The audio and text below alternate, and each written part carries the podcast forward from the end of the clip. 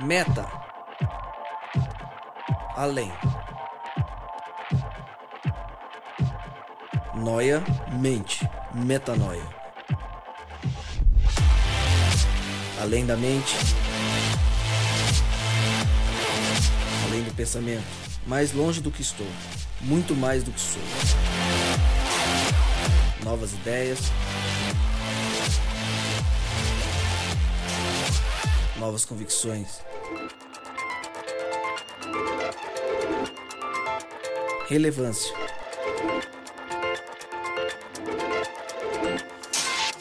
Plenitude.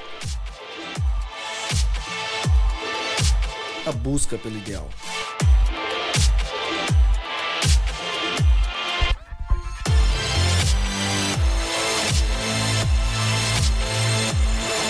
Metanoia. Expanda sua mente. Seja muitíssimo bem-vindo. Começa agora mais um podcast Metanoia e você está convidado a expandir a sua mente mais uma vez. Está no ar o Metanoia 70. Como eu sempre digo, meu nome é Lucas Vilches, estamos juntos nessa caminhada. Lembrando você que toda terça-feira um novo episódio deste podcast é lançado e você pode acessar todos os nossos conteúdos direto no nosso site, portalmetanoia.com. Rodrigo Maciel, há algumas semanas, ainda em 2016, estávamos aqui, eu, você e o Pipo. Não lembro se o Japa estava nesse dia. E a gente falou sobre o nosso blog, que a gente vinha escrevendo pouco, e a gente começou a escrever quase toda semana, Rodrigo. Feliz por isso ou não? Gabriel Zambianco está escrevendo com a gente agora. Você escreveu, Rodrigo, desde que a gente falou? Vixe, eu achei que não tinha escrito. Desculpa aí. Mas a gente está escrevendo, então fica o convite para você entrar no nosso blog também e acessar os textos que a gente tem colocado para que você também expanda a mente por meio do conteúdo em texto.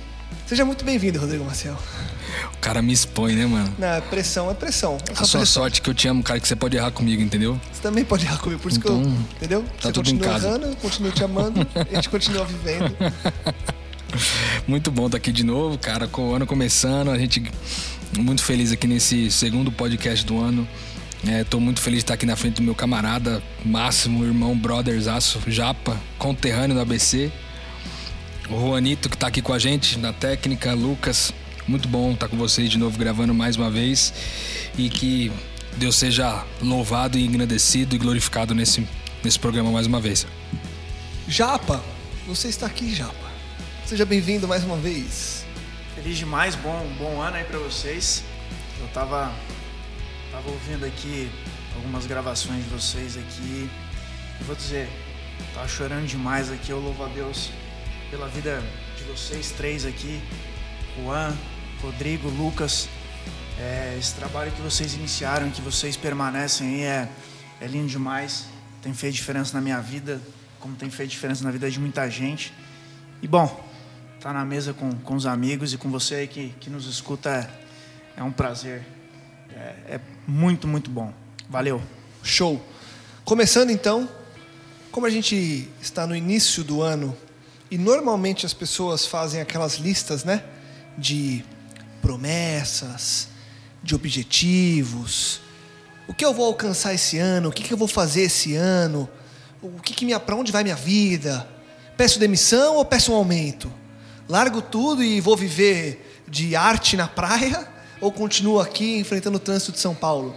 Tem muitas, muitas dúvidas, muitos propósitos e a gente tira agora na segunda semana de 2017 um episódio para falar sobre propósito. Afinal, qual que é o propósito da nossa vida? O ano está começando, tem todas essas promessas, esses objetivos.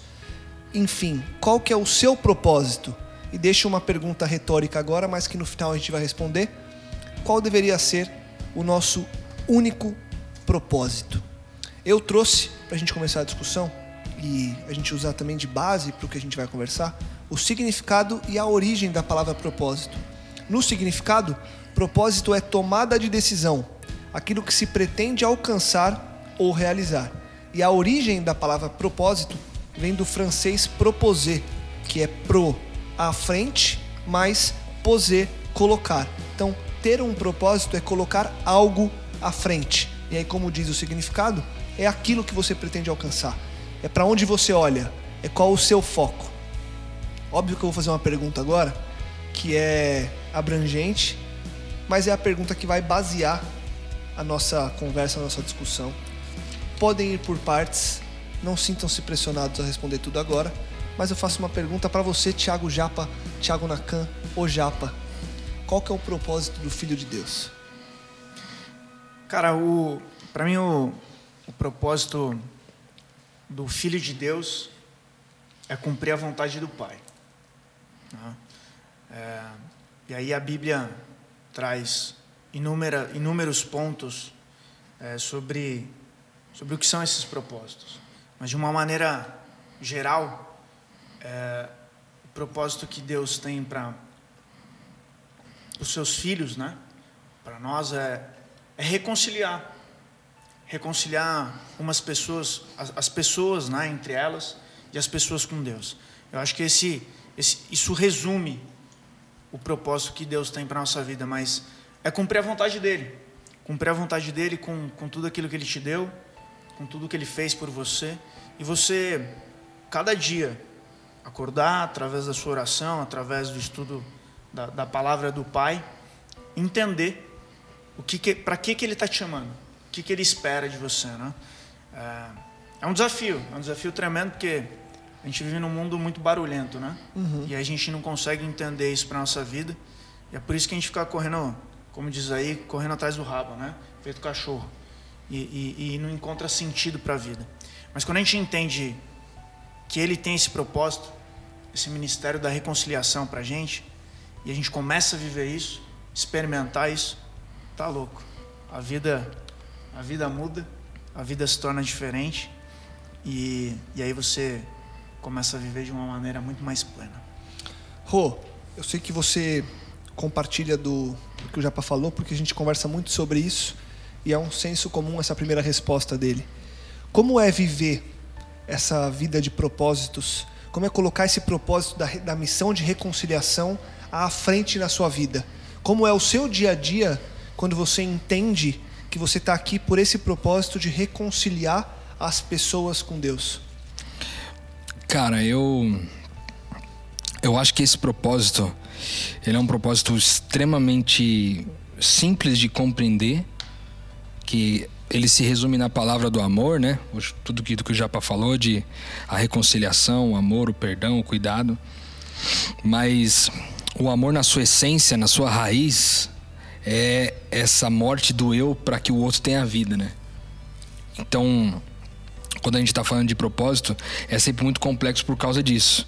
Você vê, por exemplo, a gente vai depois falar com um pouquinho mais de calma a respeito desses dois textos bíblicos, mas você tem Efésios 4, é, que ele vai falar um pouco sobre é, essa questão do propósito. Ele, ele vai começar dizendo, é, como prisioneiro do Senhor, Paulo dizendo: rogo, rogo-lhes que vivam de maneira digna da vocação que vocês receberam, ou seja, a vocação sendo única para todos.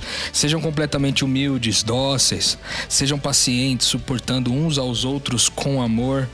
Façam todo o esforço para conservar a unidade do espírito pelo vínculo da paz, que é a questão da reconciliação que o Japa falou.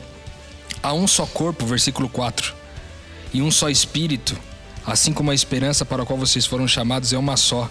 Há um só Senhor, uma só fé, um só batismo, um só Deus e Pai de todos, que é sobre todos, por meio de todos e em todos. Eu incluiria aqui, apesar de todos nós. E a cada um de nós foi concedida a graça conforme medida repartida por Cristo.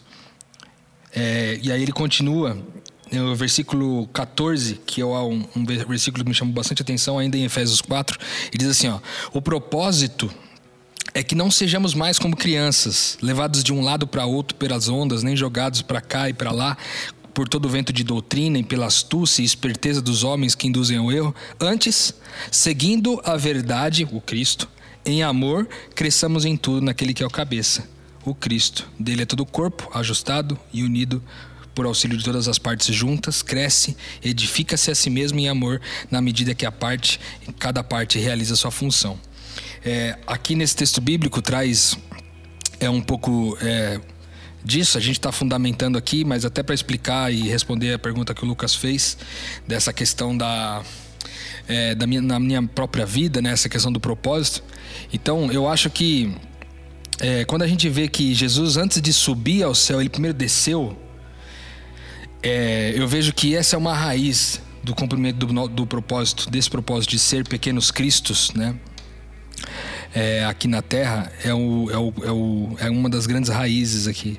E eu acho que esse é o, é o grande fator que dificulta às vezes, né? Porque quando a gente está falando de propósito aqui, é, você pode ter, conforme até 1 Coríntios 12, você pode ter diversas formas porque o evangelho é multiforme. Você tem diversas formas de realizar coisas. Você recebeu talentos diferentes. Às vezes você é músico, outra hora o cara é administrador, outro é advogado, outro. Enfim, você recebeu vários dons e foi capacitado para fazer algumas coisas. Mas é possível que em cada uma dessas ocupações você consiga cumprir o seu propósito.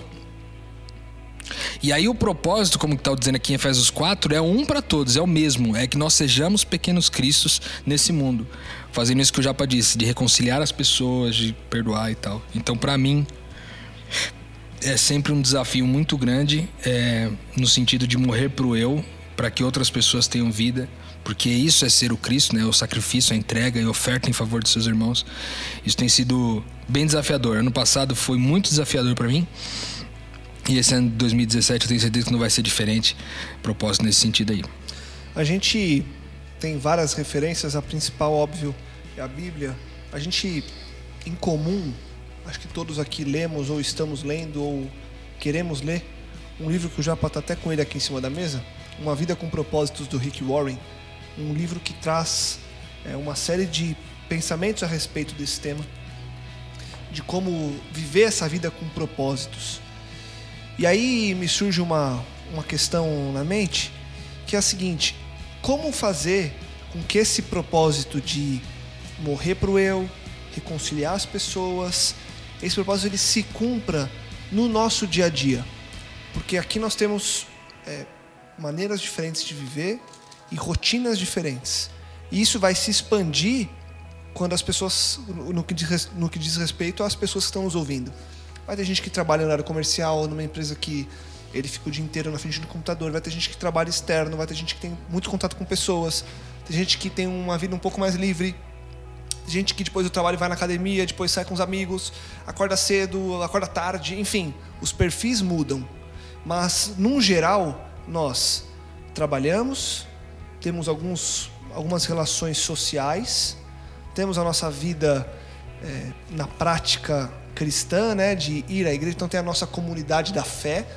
É, a gente sabe que nossa comunidade da fé deveria ser todos, porque a gente vive uma vida espiritual, mas no, no que diz respeito à vida comum das pessoas, tem a comunidade da fé. Então tem várias pequenas partículas da vida das pessoas. Como cumprir esse propósito? Como saber que você está cumprindo um propósito ao, pelo qual você foi chamado na sua rotina diária, no seu trabalho com seu chefe, com seu subordinado, enfim, com quem está à sua volta? Ô Lucas, é, eu acho que, como você disse, né? Cada pessoa tem uma rotina, cada pessoa vive de uma maneira, foi criado de uma maneira diferente. E apesar do da gente acreditar e a Bíblia nos traz isso que o ministério é da reconciliação, cada um tem uma maneira de viver. Né? Cada um tem uma maneira de exercer o seu ministério aí, entre aspas, mas é, com seus dons e seus talentos. Eu, eu acho que tem, tem algumas coisas que são interessantes, cara, porque em tudo, em toda essa rotina que você diz, né? Como é que, como é que eu sei que eu estou vivendo esse propósito? É, em João 4, quando Jesus encontra a mulher samaritana ali no poço, a primeira coisa que ele pede para ela é água, né? Enquanto isso, a Bíblia diz que os discípulos saíram para buscar comida. E a história vai se desenrolando, você pode depois pegar sua Bíblia lá e, e, e ler um pouco mais essa história. Mas no final das contas, a história termina e Jesus não bebe a água e também não come. E aí os discípulos ficam ali, e aí Jesus, como é que é essa história aí? Você não vai comer? Então, vamos lá buscar comida lá, e aí? E aí Jesus é, diz o seguinte no verso 34: A minha comida é fazer a vontade daquele que me enviou e concluir a sua obra.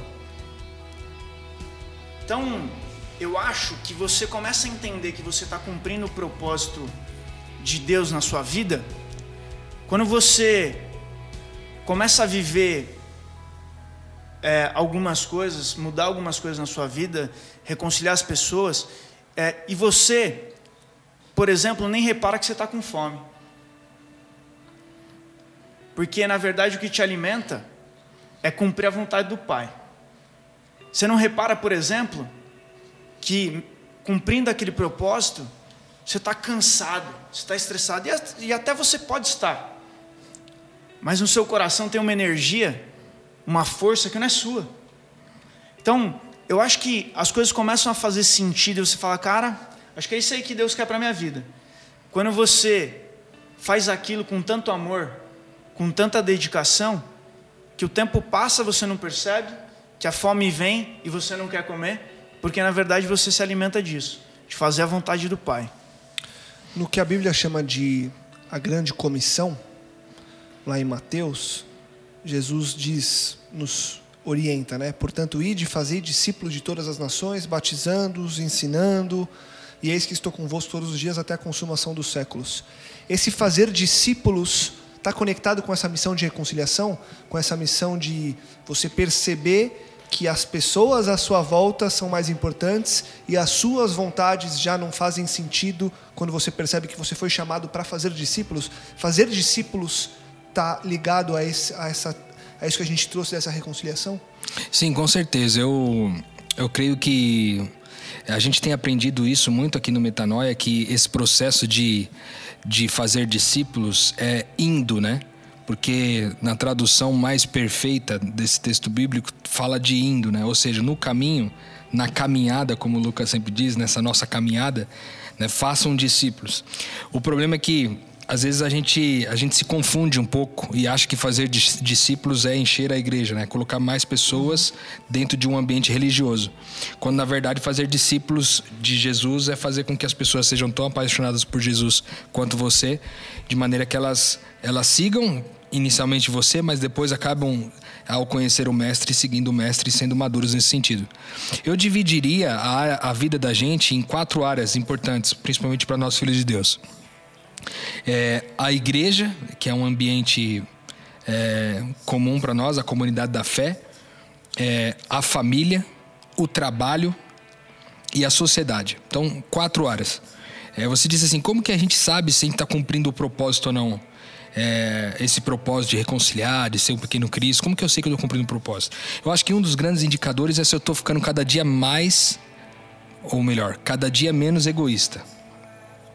Porque se de alguma forma o meu, a, a minha vida, o meu dia a dia não se traduz no, no benefício para o outro e no, no, na redução desse desejo incontido de mim mesmo, de satisfazer a mim, as minhas necessidades, os meus problemas.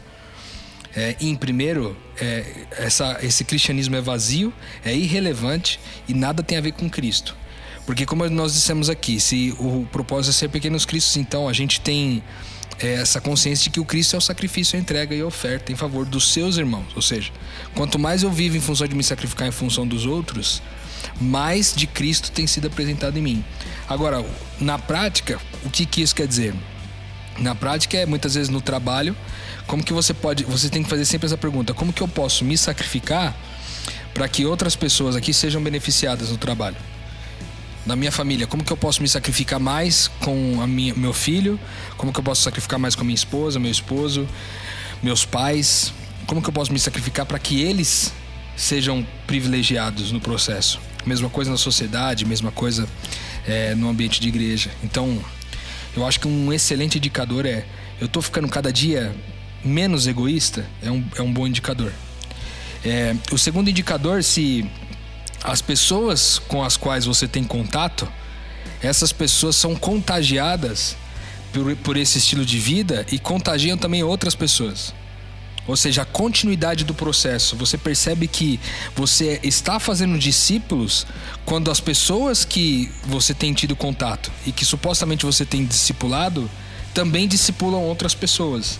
Mesmo que elas não façam a priori parte de qualquer instituição religiosa coisa do tipo. Ou seja, o simples fato assim do Japa pegar e sentar lá com um funcionário dele para poder almoçar, trocar ideia sobre a vida, de repente tomar uma decisão de se sacrificar em função do cara, às vezes dar uma ajuda para ele ou fazer alguma coisa que possa ajudá-lo naquele momento e perceber que aquele rapaz, aquele mesmo rapaz, em algum outro momento mais para frente, tomou as mesmas decisões. Então isso são dois indicadores é, muito bons para saber se a gente está sendo Cristo ou não.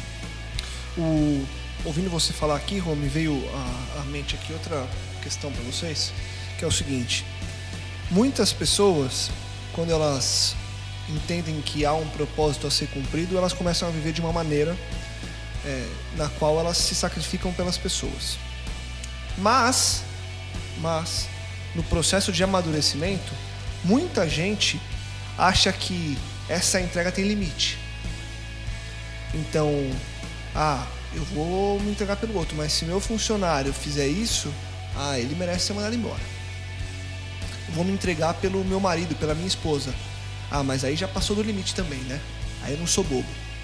Então, muita gente no processo de cumprir o propósito acaba esquecendo de um, de um, de um, de um ponto principal, que aí eu queria que vocês me falassem se faz sentido ou não, se está linkado uma coisa a outra, que é a graça. Propósito e o entendimento da graça caminham do mesmo lado? Com certeza sim, né?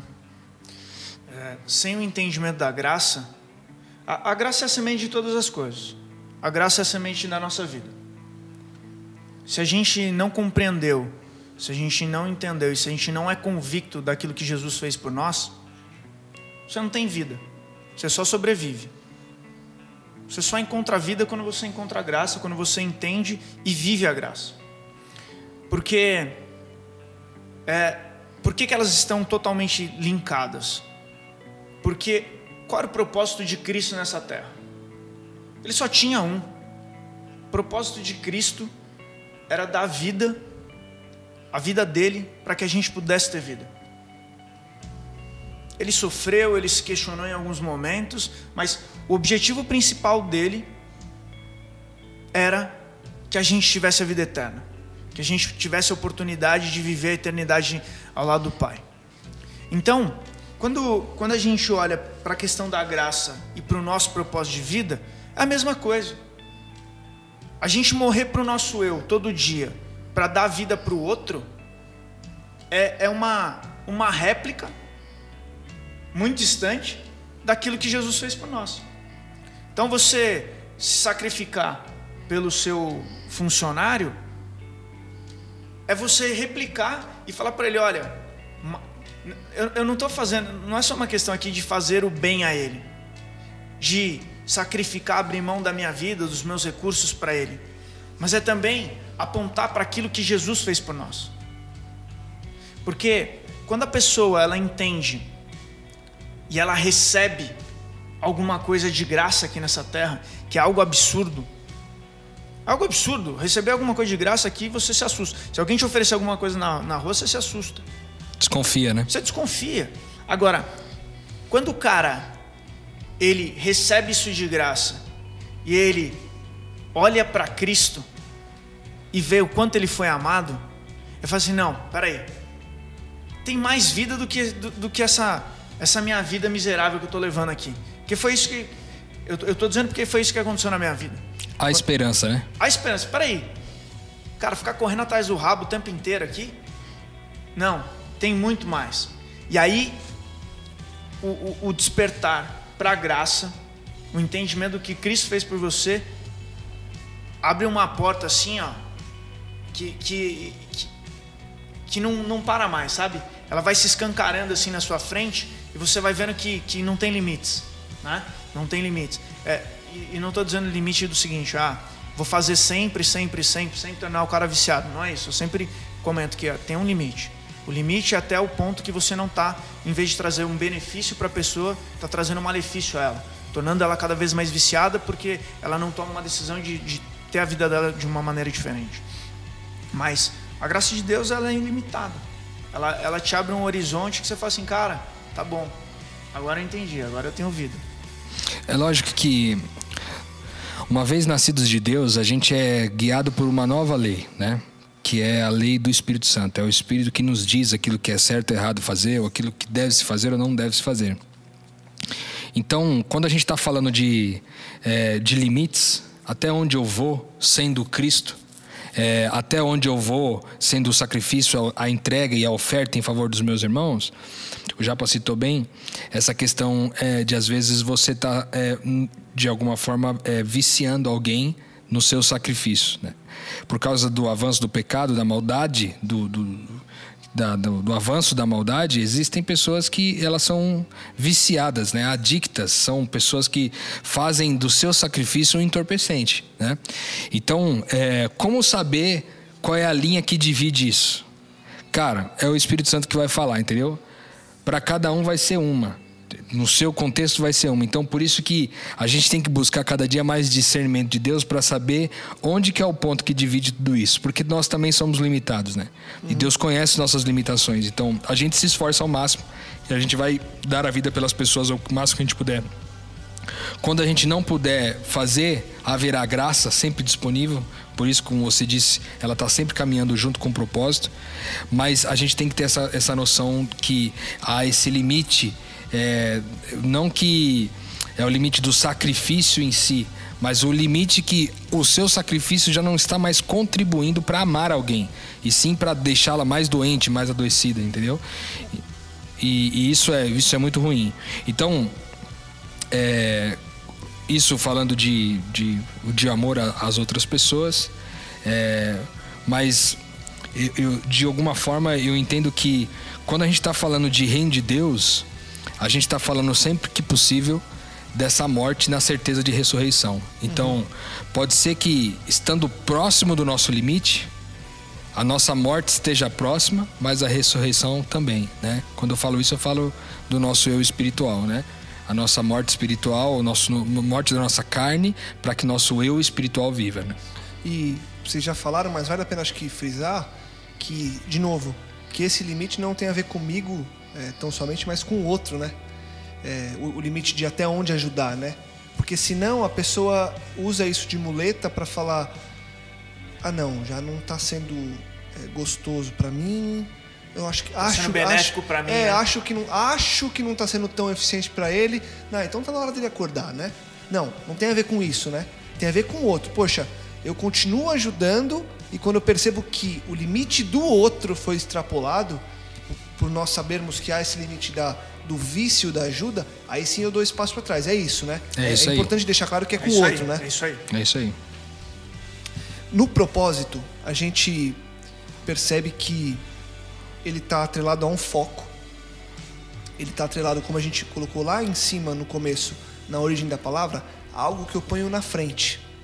Mas a gente vive uma sociedade, uma cultura, sob a influência do pecado, que várias coisas entram na nossa frente e tentam tirar o foco.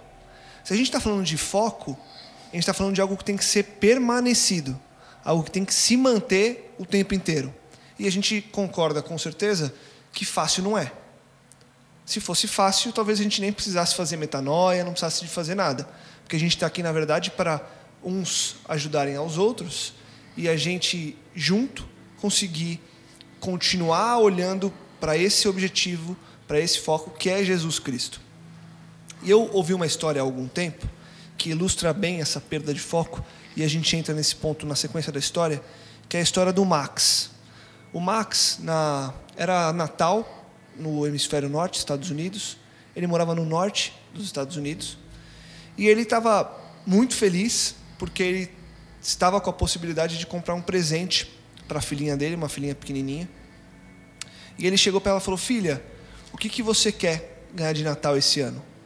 Ela falou: Poxa, pai, eu queria aquele sapato que eu te mostrei um dia lá do shopping. Aí ele falou: Tá bom, vamos no shopping comprar. papai vai comprar um presente para você. Ela falou: então tá bom. Foram pro shopping. Só que eles moram no hemisfério norte, Estados Unidos, no norte dos Estados Unidos, onde essa época de Natal, em grande parte dos anos, neva muito, faz muito frio. E eles estavam em uma cidade onde fazia menos 20 nesse dia. E eles foram assim mesmo. Foram até o shopping, conseguiram comprar o sapato, a menina ficou radiante, feliz da vida, feliz da vida. Voltaram para o carro. O pai também ficou muito feliz por ter visto a alegria da filha, e eu creio que eu já revelei aqui que eu vou ser pai. Eu creio que para um pai ver a alegria do filho é a melhor coisa do mundo. É isso, Rô? Com Ter certeza. a sua filha feliz deve ser a melhor coisa do mundo. Com certeza. E aí o, aquele pai, o Max, vendo a filha muito feliz, ele também ficou muito feliz. E ele quis comemorar. Mas o Max, ele tinha um, há algum tempo um vício. Ele era viciado em álcool e ele vinha batalhando para vencer esse vício. E naquela tarde que ele saiu com a filha dele, era três horas da tarde quando eles saíram do shopping, menos 20 graus às três da tarde. Ele para o carro em frente a um estabelecimento e fala: Filha, tá tudo bem, eu vou só até ali, papai já volta, fica aqui. Ele saiu do carro, trancou o carro por fora. Tem um sistema nos Estados Unidos que deixa o motor funcionando, a parte elétrica, para que o aquecedor continue a funcionar, para ela se manter aquecida. Era três horas da tarde, o Max entrou naquele estabelecimento que era um bar. Quando ele saiu, já era meia-noite. E ele não percebeu o tempo passando. Ele sai é, embriagado, o motor já tinha parado de funcionar há muito tempo, a filha dele estava desacordada, ele entrou em desespero, ainda conseguiu levar a filha dele para o hospital. Graças a Deus ela não morreu, mas ela já estava com feridas graves nos dedos, nas orelhas, por causa do frio. No fim das contas, depois que ela foi para o hospital, ela perdeu dois dedos e ficou surda para sempre. Por que que eu contei essa história? Porque o Max só deixou que isso acontecesse porque ele perdeu o foco. Aqui não tem a ver com vício, ok? Não tem a ver com álcool, não tem a ver com drogas, não tem a ver com nada. Não tem a ver com a causa que levou ele para aquele lugar.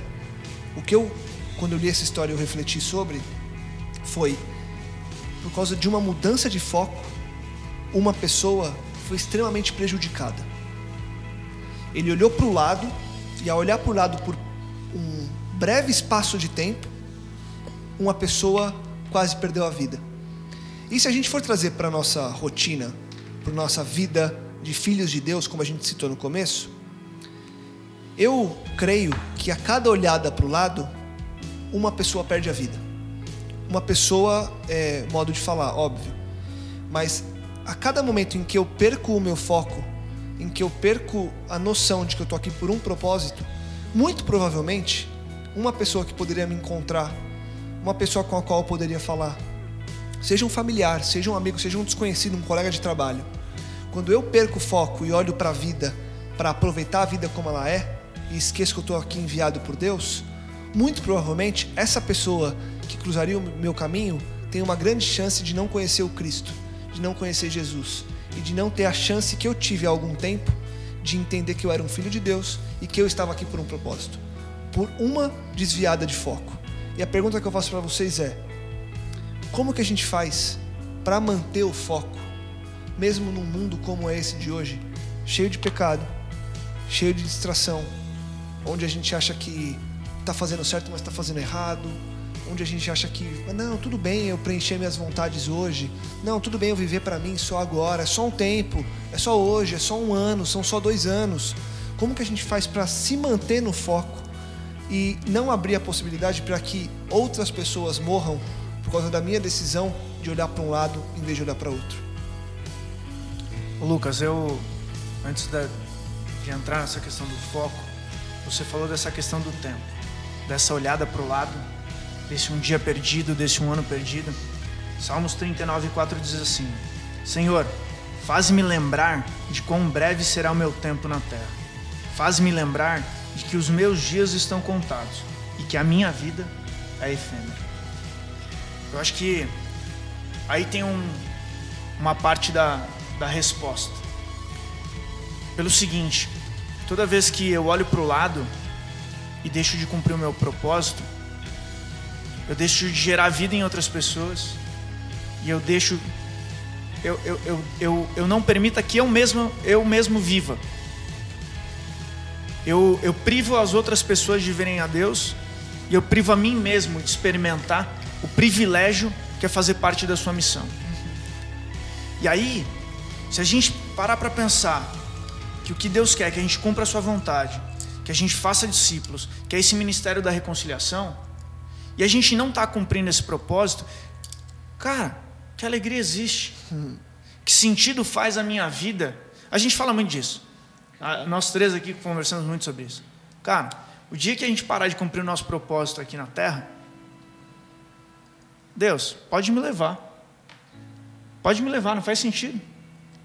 Se eu não puder cumprir o meu propósito de alguma maneira aqui, o propósito que Deus colocou na minha vida, me leva. Eu acho que. Eu, eu, eu vejo assim, ó, tem um primeiro passo. Se a gente fosse tentar colocar aqui de uma maneira mais prática, eu acho assim: você precisa primeiro experimentar. Deus fala assim: provai de mim. Prova. Prova daquilo que eu te dei, desse privilégio que é de viver essa missão. Prova de morrer para você e dar vida para o outro. Cara, se você fizer isso, você vai viver de uma maneira, você vai experimentar algo tão pleno, que preenche tanto o teu coração, Sabe aquele vazio que você procurava, que você achava que você tinha que comprar o carro, que você tinha que comprar a casa, não, que era no casamento, que era quando você tivesse um filho. Cara, não é nada disso. Todas essas coisas têm o seu papel, têm a sua importância. Mas esse vazio, essa falta que tem, é da gente poder experimentar mais essa alegria que Deus, Deus nos reservou. Então, eu creio que a primeira coisa é você experimentar.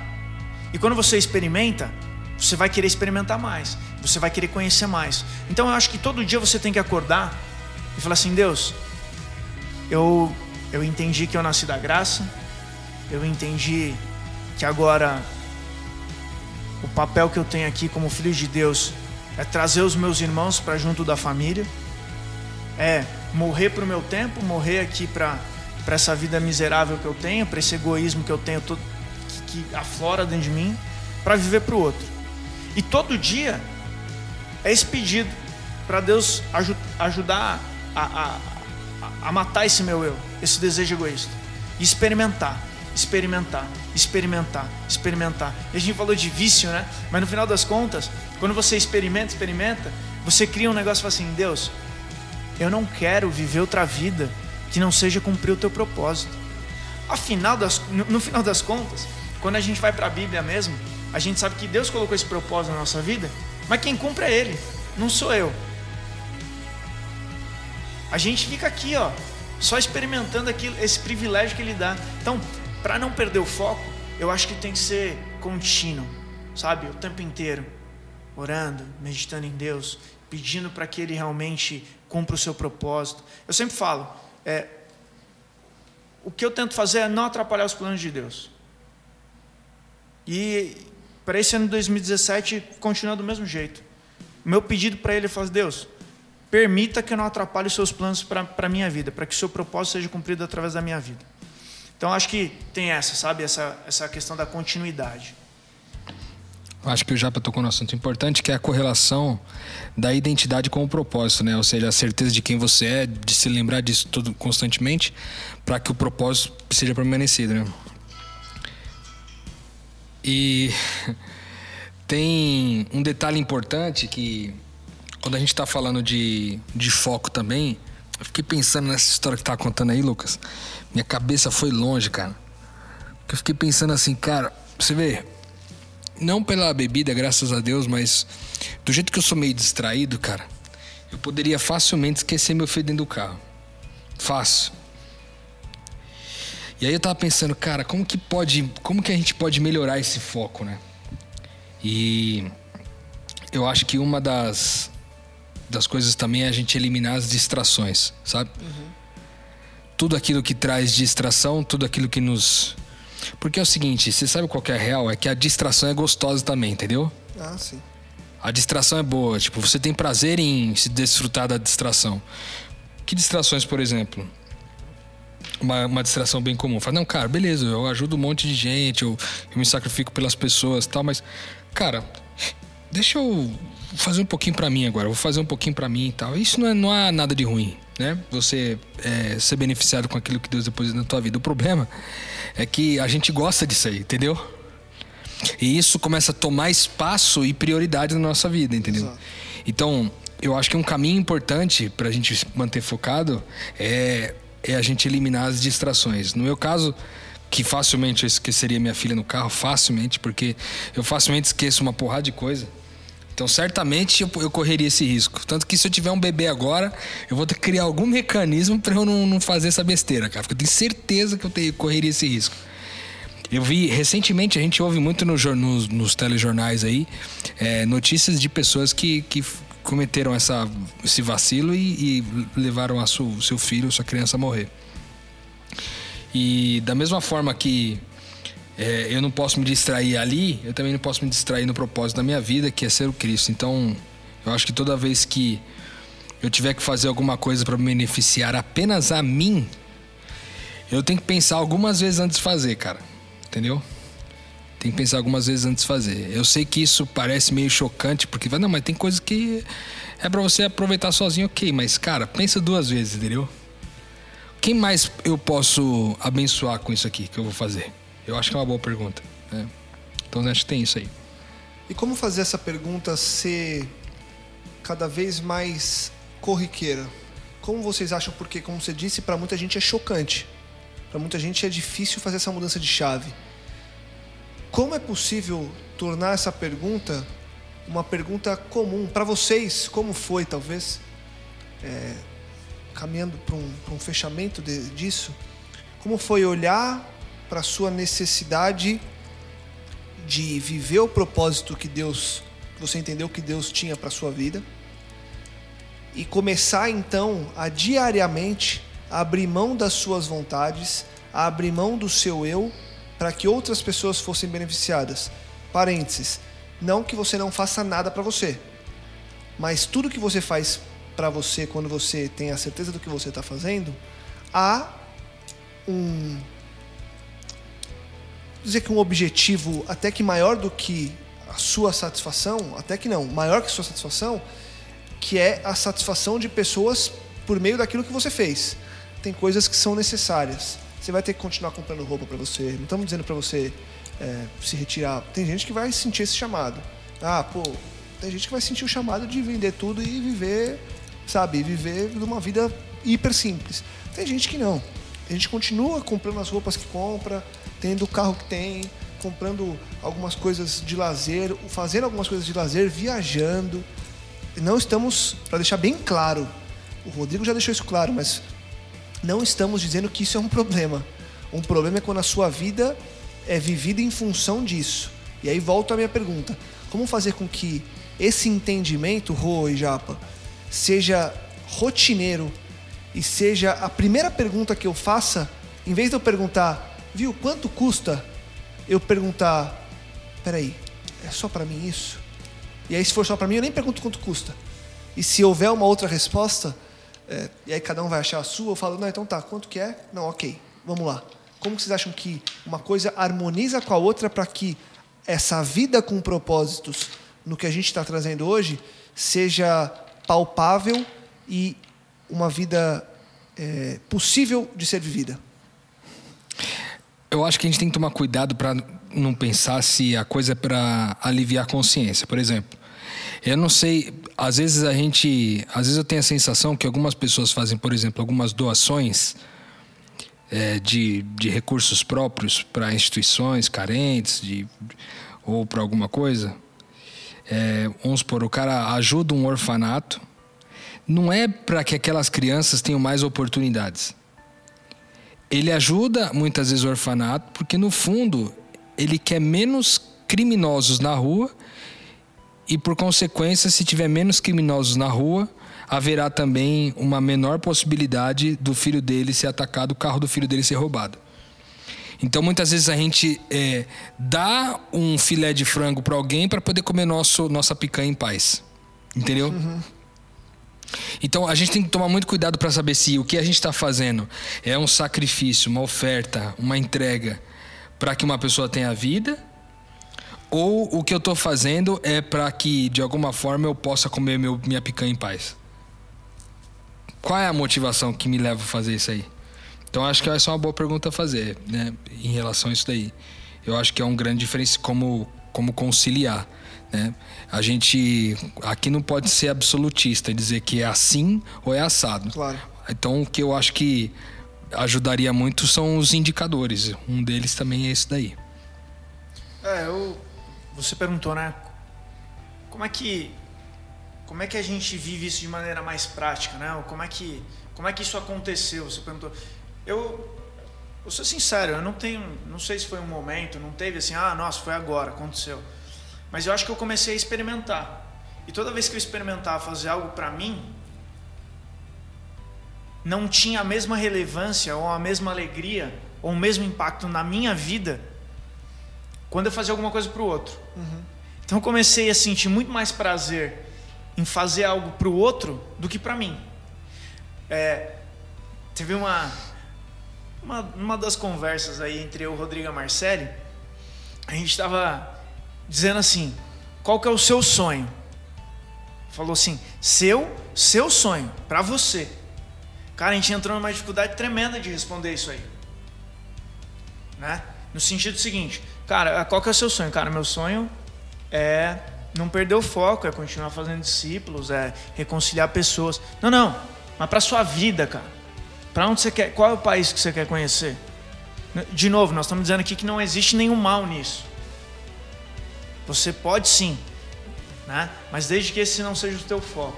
Mas é, eu acho que a partir do momento que você começa a experimentar, é, viver para o outro, cara, não, não, não, não, tem, não tem comparação. O peso da balança entre você viver para você e viver para o outro, cara, faz muito mais sentido você só viver para o outro. Uhum. É, é, é muito mais relevante você encontra muito mais significado, você encontra esse propósito aí de Deus, né? Tem a ver com aquela história que a gente que eu contei no episódio de Natal, né? No, no penúltimo episódio do ano passado daquele morador de rua, que quando a, a produtora lá da TV perguntou o que, que ele queria para ele de presente, ele falou para mim nada, mas se eu puder arranjar alguma coisa para o meu cachorro não precisar dormir no chão molhado, eu vou ficar mais feliz, né? Tem um pouco a ver com isso, né, Japa? Eu acho que, eu acho que esse realmente é um, como o Rodrigo falou, é do, um dos indicadores, né? É onde eu encontro mais alegria, mais plenitude. Quando eu vivo para mim ou quando eu vivo para o outro. Se a balança começar a pesar quando você vive mais para o outro, acho que aí talvez seja um ótimo indicador de que você está cumprindo o propósito de Deus. Essa é a vida que vale a pena viver? Sem sombra de dúvidas, é a vida que vale a pena viver e é o motivo pela qual vale a pena morrer. Eu acho que tem isso daí. É o, o motivo de viver, mas também o motivo para morrer. É, eu, cara, eu, sinceramente, eu acho que esse ano de 2000, 2017 a gente pode fazer diferente. Você que está ouvindo a gente aí agora, é, a gente falou sobre propósito aqui. Tem um podcast que também trata um pouco da questão dos dons, que esbarra um pouco nesse assunto que a gente também falou aqui agora. Se você pode, você pode buscar aí, se não me engano, são fala sobre dons espirituais. Não me lembro agora o número do podcast. O Lucas vai confirmar para nós aqui.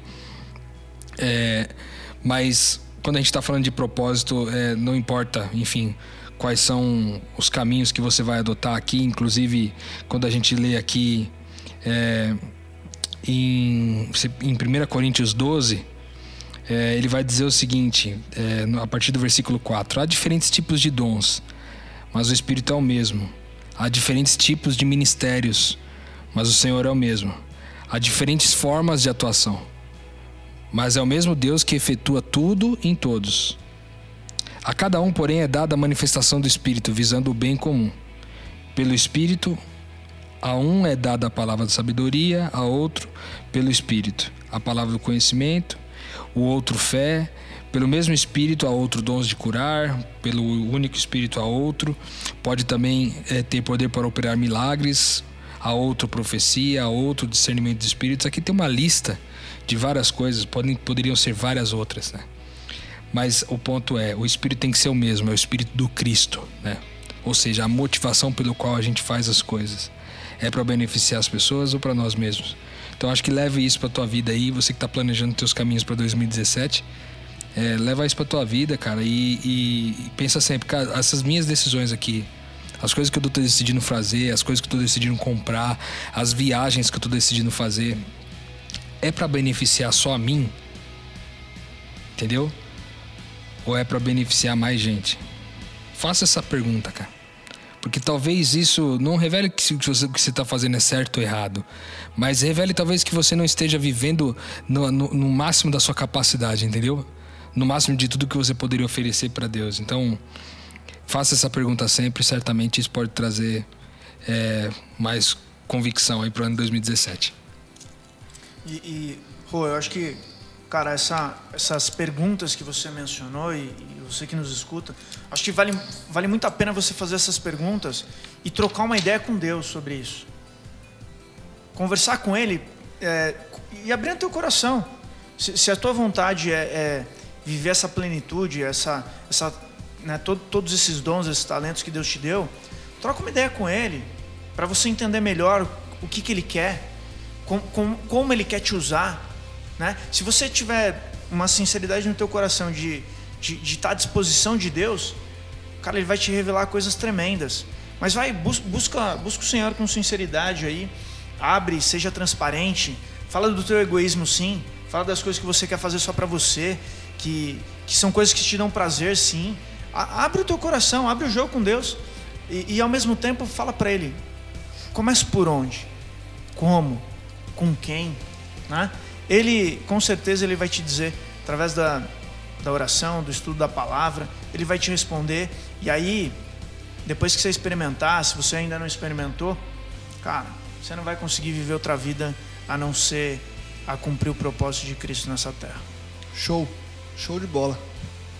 Valeu, Rô, valeu, Japa. Tamo junto. Para você, fica aquele convite para que você viva uma vida com propósitos e para que se surgiu alguma dúvida ou vontade de falar com a gente, mande seu e-mail podcastmetanoia@gmail.com e de novo mais uma vez eu te convido para compartilhar, divulgar e ajudar que mais pessoas também possam expandir a mente com esse material. A gente continua a nossa expansão de mente no próximo episódio. Obrigado mais uma vez por sua companhia. De novo, viva uma vida com propósitos. Metanoia, expanda a sua mente.